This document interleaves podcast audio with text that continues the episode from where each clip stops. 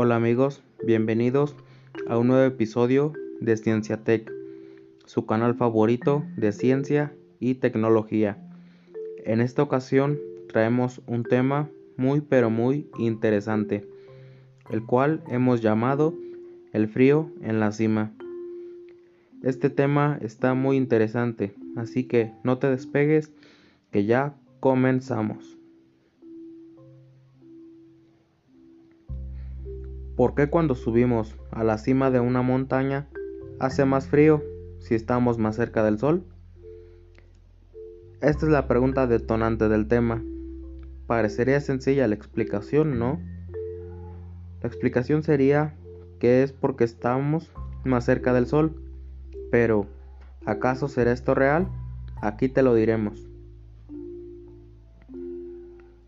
La realidad es que el Sol se encuentra muy pero muy lejos de nosotros aún subiendo la montaña, ya que la radiación que llega desde el Sol hasta la cima de la misma es muy pero muy baja. Imaginemos que subimos al punto más alto de nuestra comunidad, estado o país, alguna montaña, algún volcán, algún cerro, etc. ¿Cuánto puede medir?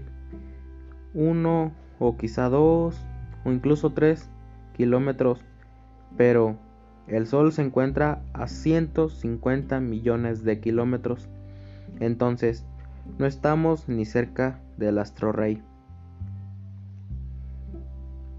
Y por ende, la diferencia entre temperaturas no se puede apreciar.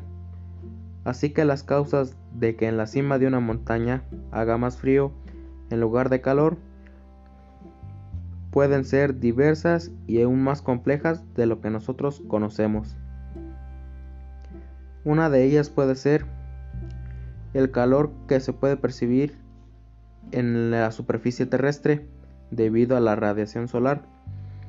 Otra, la presión atmosférica. Y otro aspecto muy pero muy importante para esto es el efecto invernadero.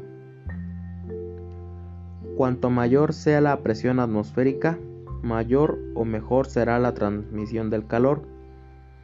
Al haber más presión atmosférica, el aire se calienta en la base de la montaña que en la cima. El aire caliente tiende a subir y al hacerlo pierde calor y por ende las zonas más altas, como lo es la cima de la montaña, son más frías. Sin duda alguna, un tema muy pero muy interesante. Sin más por el momento, me despido. Mi nombre es Iván. Estás en tu canal favorito de ciencia y tecnología, Ciencia Tech. Recuerda seguirnos todos los días y nos vemos la próxima. Adiós.